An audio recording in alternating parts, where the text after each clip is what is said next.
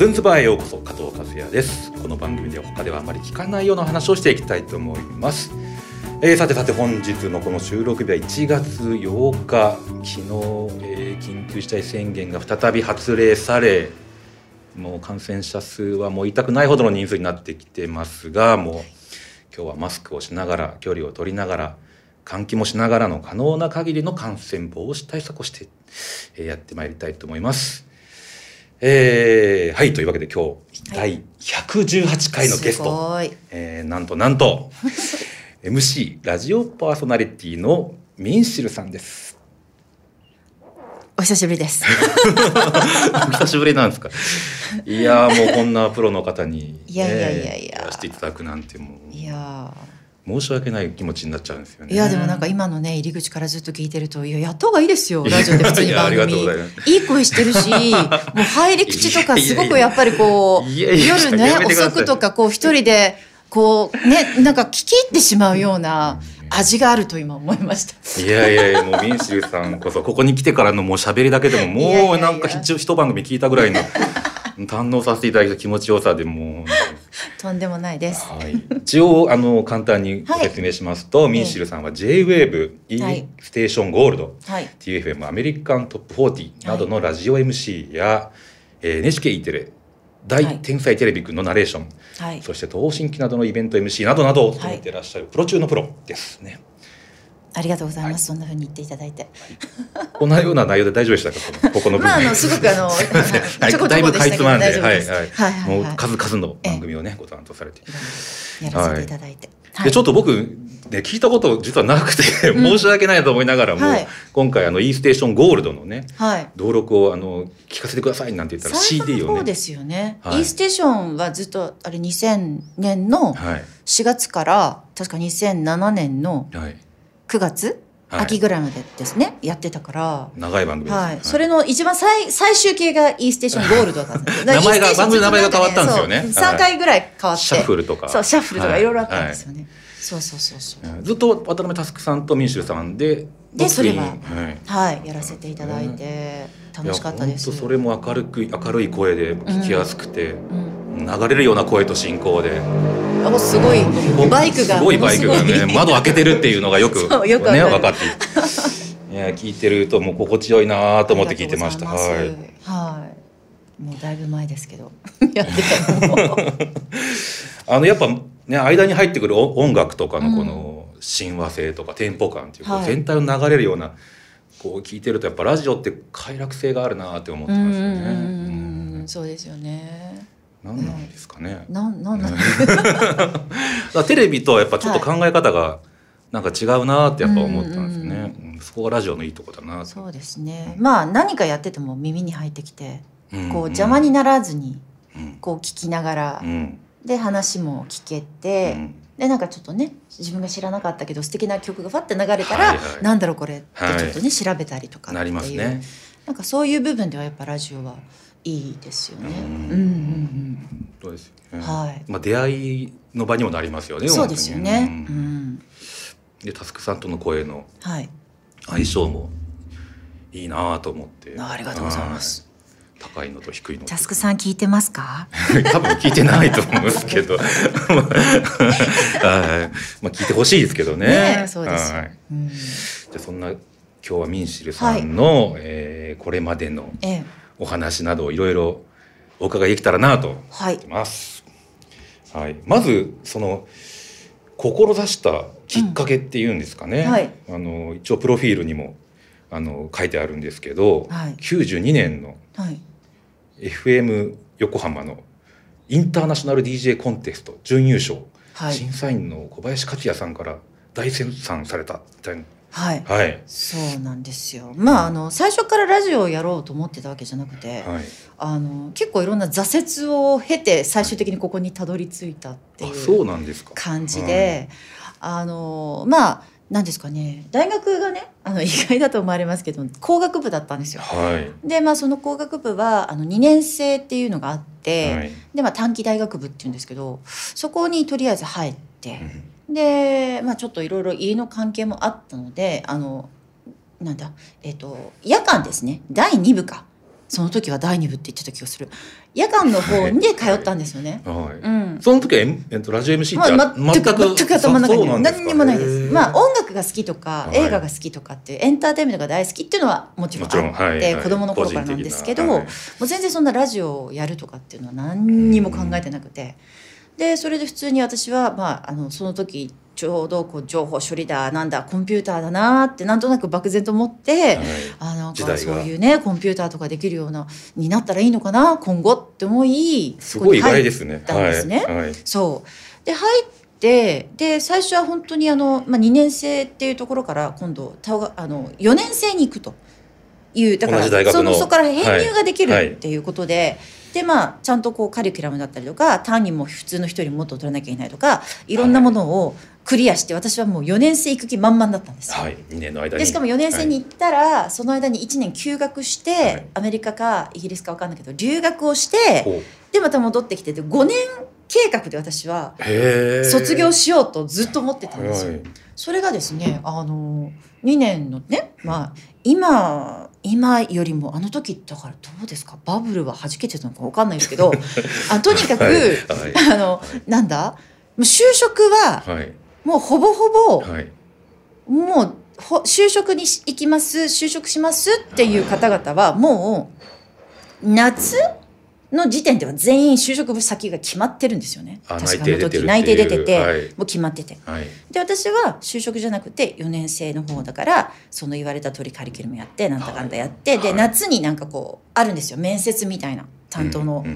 方と、はい、でその面接行った時に、まあ、チェック就職活動されたってことですか？私はしてないです。周りがしてた、うん、周りはしてて、はい、私はもう4年生に行くと思って、はい、そうですね。すみません。でその時に、えーと、とその担当の方がまあ点数も単位もみんなクリアだから分かりました4年生でっていうほぼほぼだから私はあ4年生に行くのねって思ったんですよ。はいそしたらなんかその時年の年末に、はい、なんか大学わーって言ってこう掲示板みたいなバーとか見たら、はい、その4年生に編入する人たちっていうのがわーって名簿が出てたんですよ。はい、私の名前がなかったんですよ。あれってあったんですか？それを見て。それで、はい、えちょっと待ってよと。はい、え私4年生に行けるって言われたから、何もしなかったし、そのまま学業に励んでいたのに、はい、はい、なんか雲行きが怪しいですね。え、ちょっと待ってっていう。はい、なったんですね。だから唯一私がその何ていうかな 一人だけどどこにも行けずにみたいな人になっちゃって。ああ中ぶらになっちゃったんですね。それ何か忘れてたんですか？出さなきゃいけない違うんですよ。何ですか？聞いたんですよ、はい、したらギリギリのところでその年に、はい、あのなんで工学部とかって結構ドラップアウトが多いと毎年、はいはい、だからほぼほぼその編入する人があんまり多くないので、はい、ほぼほぼちゃんとやってれば入れるっていうことだったのに、その年だけドロップアウトが少なくてギリギリのところで ふるいにかけられて私落とされたんですよ、えー、人数制限から漏れちゃったってことですね。そうです。いっぱい死亡者がいたってことですね。だったら言ってよっていう話ですね。これでもう本当にある意味本当にねそれこそ大学卒業して社会人になるのか、うん、でも私はその気持ちは全くなかったし、はい、他のみんなみんな内定で 就職先も決まってて今から何も、何すればいいの、みたいな。で結局困りましたね。そうなんですよ。うん、でどうしようかと思って、そのままえ専門学校入り直すとか。うん考えたんですね、ね、もっとだからスキル的なものをとかって、でもまたお金かかるし、うん、どうする？って思ってじゃあ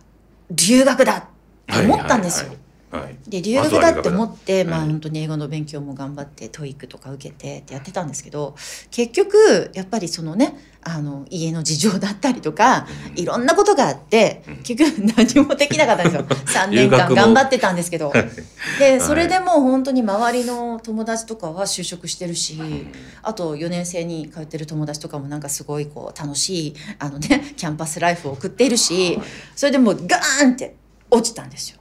私の今までのこう人生の中で、今まで3回落ちてて一つは 三代落ちた、うん、そう、はい、一つはもう小学校中学ぐらいかな結構いじめられたっていうのでちょっと人生ね子 子供の時に一回落ちてるんですよ、はい。はい、でその後に大学に入って楽しくやってたのに、その就職ができないっていうので、ね、どどうにもならないっていうので一回また落ちたんですよ、でそこ一番そこが一番辛かったかな、はい、3回目はまた後でね、うん、お伺いしましょうか。なんですけどそこでもう悶々として、はい、もう本当にねやっぱね出るんですよね。精神的なもので。もうニキビだらけになるぐらい肌が。もうこういうところにお顔が。でも悶々としてたんですけど、その時にいかんと。いかんと思ってなんかこう自分でなんていうかな仕事ねまあちょっと親戚のお仕事を手伝いながらいたんですけど自分でタイムテーブルじゃないけど自分で作ってここからここは絶対これも勉強します。これをやります。みたいな。でそんな合間に久しぶりになんかラジオを聞こうと思ったんですよ。ほう、うん。家で家でそんな悶々としてる時に、悶々としてる時にやっぱりこう悶々とするから、ちょっとこうラジオ、はい、FM をつけてみようみたいな。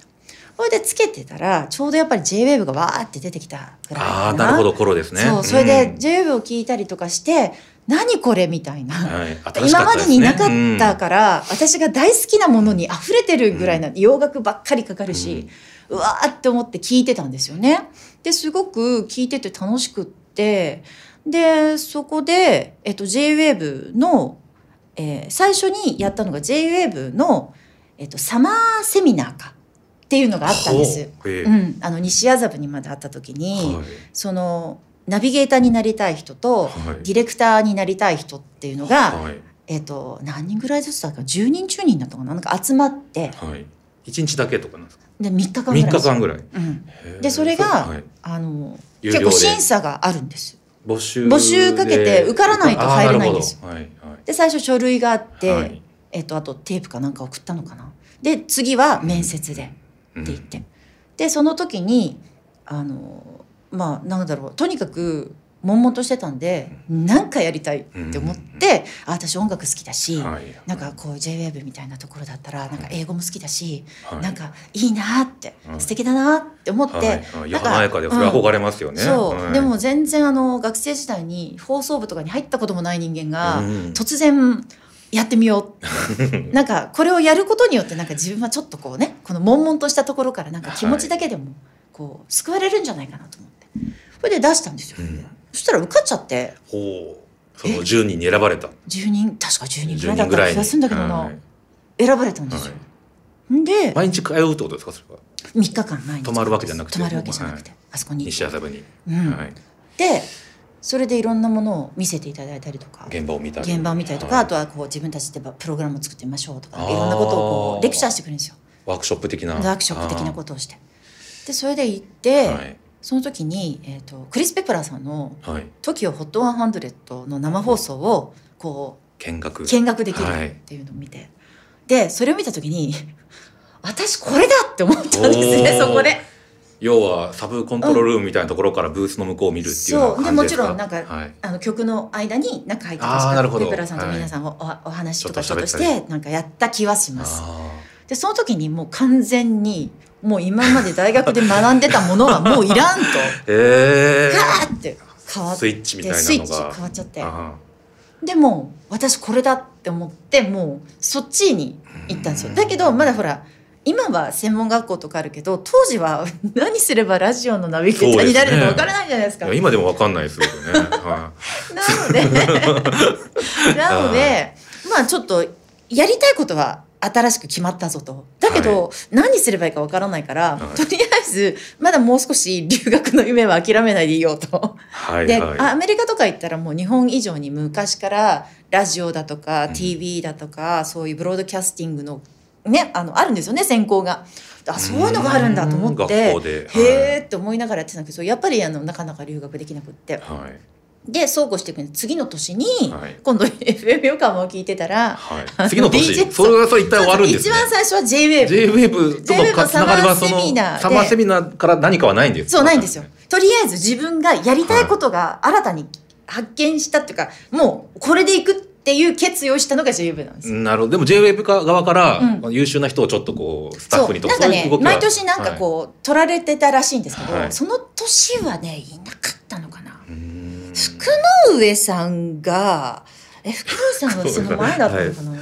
なんかまあとにかく、あるんですね。そういう歴代そうそう歴代なんかいろいろあるみたいです。で、ね。はい、でそこでえーとまあ、ダメだったんでその次の年いろいろと調べつつ、はい、その次の年だと今度 FM 横浜で、インターナショナル DJ コンテストがやっときましたね。はい。でおおこれはと思って、またね JF の時みたいになんか、はい、なんかを今ここで達成しないとと思って出したんですよ、でそれはあの面白かったですね。あの、まあ、書類と、はい、あとテープを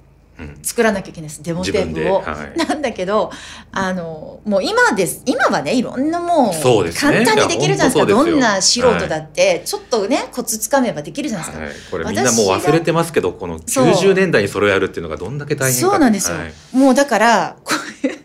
懐かしいんですけどあの2つカセットダブルデッキ、ね、ダブルデッキか、ダブルデッキと家にあるステレオ駆使して、はい、はい、でダブルデッキとかでマイクっていうのが普通についたじゃないですかこうやって喋ると。こういうのをつけなくったって 声が録音できたんですよね。はい、ありましたね。なので、はい、そのなんか1分とかなんかわかんない3分とかなんか作んなきゃいけなかったんですね。はい、だからこう ダブルデッキで原稿は自分で考えるんですか原稿は自分で考えてでこうやってき喋って、ラジカセに口を近づけるってことですね。次の曲はとか、なんとかかんとかとかって言って、で、カセットで喋って、はい、一時停止して、今度自分の部屋に行って、はいはい、ステレオで、はい、レコードかけて、CD かけて、こうやってイントロで、それに合わせるんですよ。ああ、同時に喋るんですね。流しながら。続いてお送りして、なんか続いてお送りする曲はなんとかかんとかなんとかかんとかです、みたいなイントロに。イントロにはまるように。で、そこから今度自分でこうやって音量を調節して、フィーダーとして一時停止して、また今度ここでマイクで喋ってっていうのをずっとこうやって、もう超手作りテープを使って送ったんですよ。もうそれしかやる方法がないから。それ第一次審査ってことですか？そうですね。そしたら通っちゃって、ええみたいな。で行ったんですけど、でそのね最終的に7人残るのかな？で、はい、今考えるとすごいんですけどパシフィコ横浜あるじゃないですか。はいはい、あの DJ コンテストなのに、はい、パシフィコ横浜のステージで、えっ、ー、とミュージックビデオに合わせながらトークをしなきゃいけないっていう人前で。それえ？いきなりですか？もうそこで？そのテープの審査の後それですか？だから、えーと、審査の後そうですね確か。で、ね、曲をなんか選んでくださいって言われて。はい曲をこれとこれとかけたいですって言うとなんかミュージックビデオをつなげてなんか送ってきてくれるんですよ。でそれを見ながら 何を喋るかを考えて、はい、当日、ね、そう当日あのでっかいステージの上で、みんなの前であの来てるんですよ見てる人お客さんが。その中で、なんでラジオこんな人前で喋ることじゃないでしょと思いながらはい、もうやらなきゃいけない。はい、そうです。でも、ね、そうそれがプロアマ問わずだったんですよ。はいで行ってみたら7人いた中で1人はもう外国人のおじ様、はい、でどっかでなんか喋ってた方。経験あり。でもう一人の方もどっかで喋ってたで、はい、えあとはみんななんかレポーターをやったことがあるとか、はいはい、何かしらやってるんですよ。なるほど。セミ本当にやってないのは私だけで、はい、うわ私場違いな場所に来てしまったと、はい、なぜ私はここにいるんだと 思って、もう審査員の小林克也さんもいらっしゃるそこに小林克也さん私はもう洋楽がとにかくずっと子供が大好きだったんで、私の中でも神様みたいな、ね、ベスト・イット USA の時代ですから。でも小林克也さんいるし、ええー、と思ってもうもうでもここまで来たらもうねやるだけのことやって帰りましょうって思ってやったら準優勝になっちゃったんですよ。素晴らしいじゃないでその時に、はい、あの発表する前に、はい、あのこう裏で待ってるじゃないですか、はい、そしたら小林克也さんが直々に私のところに来て、はい、私も本名チョン・ミンシルって言うんですけど「チョン、はい、チョンさんチョンさんは何かやったことあるの?」って言うから「いや私何にもやったことなくって、はい、今日ここに来て、本当にあの間違ったなと場違いなところに来てしまったなと思って本当にあのちょっと後悔してます」って言ったんですよ。そそしたら、あの小林克也さんが「いや君できるからやった方がいいよ」って言って、うん、えーって神様が言ってくれたんだよ ってなるじゃないですか。すね、お告げのお告げですね。そう。いや、はい、君やった方がいいから、ラジオやった方がいいよって言われて、うん、はいって。あ、そっか、言ったんですね。返事して。で、その後に準優勝で、まあ、表彰されて、そしたらその後、そ、それでまた準優勝になりました。みんなで、まあ、その時確かパーティーじゃないけど、発表されて、発表されて、はい、その後みんなでどっかでパーティーみたいにやったのかな。その時に小林克也さんが「僕は君優勝って押してたからね」って言われたんですよ。それで「わっ!」ってもうこれはやるしかないこれはなりますねでも嬉しいのがいまだに小林克也さん覚えてくださってるんですよ。あそうですか。その後もご縁があるんです、ね、その後何年かごとに会う機会があって最近ちょっとお会いできてないんですけど、うん、まあ、あの一緒に仕事してる方が小林克也さんと仕事してるとかで、はい、会いに行くとかって言って言われたりすることがたびたび何年かごとにあって行くたんびにこのミンシュルはね俺がね 優勝ってね、そう、まあ、みんなってやったんだよみたいなことを言って。くれるからいまだにちょっと嬉しいですけどね。でそれで優勝、準優勝したんですけど、はい、さあその後、はい、何どうするんだっていう。まだなるほど。じゃあ分かりました。じゃあちょっとここあたりで人生の二大転機をね、今伺ったところで次回に続きたいと思います。はい